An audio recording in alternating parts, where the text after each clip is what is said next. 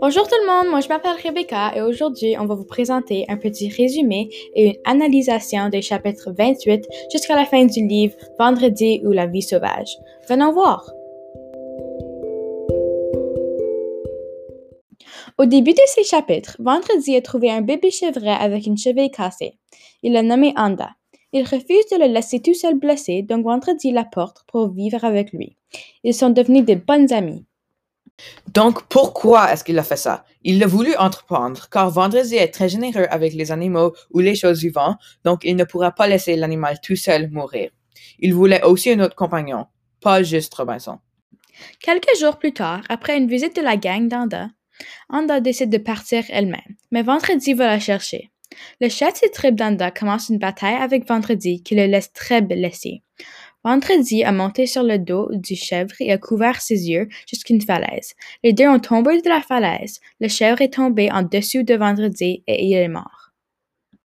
Donc, Vendredi est allé chercher Anda car les deux sont devenus très proches et il ne voulait pas se perdre son nouveau ami.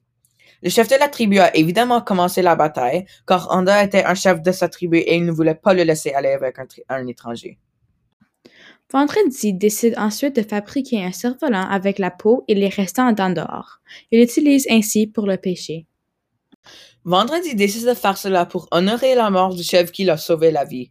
Même si c'était un accident, il voulait le remercier en créant un cerf-volant. Il voulait aussi créer ce cerf-volant car il l'utilise beaucoup pour pêcher et pour autres choses importantes. Vendredi cueille des fleurs quand il aperçoit un bateau. L'équipage avait mis une chaloupe à la mer et se précipitait vers l'île. Lorsqu'il arrive finalement, l'homme s'introduit. William Hunter de Blackpool, commandant de la galette de Whitebird. Après avoir posé quelques questions, Robinson réalise qu'il est sur l'île depuis 28 ans et qu'il a eu une guerre. Ensuite, William Hunter demande au garçon de déjeuner avec lui. Il accepte et commence à ramer vers le bateau. Robinson et Vendredi sont très excités de voir le bateau, car ils n'ont pas eu aucun contact humain avec d'autres personnes que eux. Ils décident d'aller manger avec Hunter car ils croient que peut-être que s'ils deviennent proches, ils pourraient peut-être finalement s'échapper de l'île. Robinson décide enfin qu'il veut rester sur l'île. Il découvre le lendemain matin que Robinson est parti sur le Whitebird et qu'il sera tout seul. Il entre dans la grotte parce qu'il est déprimé. Il trouve un garçon qui s'appelle Jean Nijapiev, qui est resté sur l'île. Il décide de le nommer Dimanche.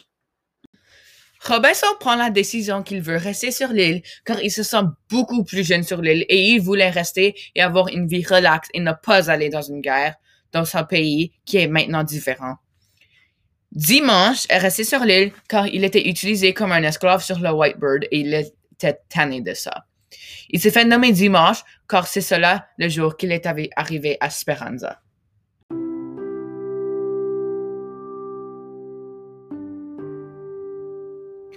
Merci les amis beaucoup pour nous avoir écoutés. Malheureusement, ceci va être la fin de nos résumés et de nos analysations de les chapitres du vendredi ou la vie sauvage parce que le livre est terminé. Nous espérons qu'on vous verra encore et merci beaucoup de nous avoir écoutés. Au revoir.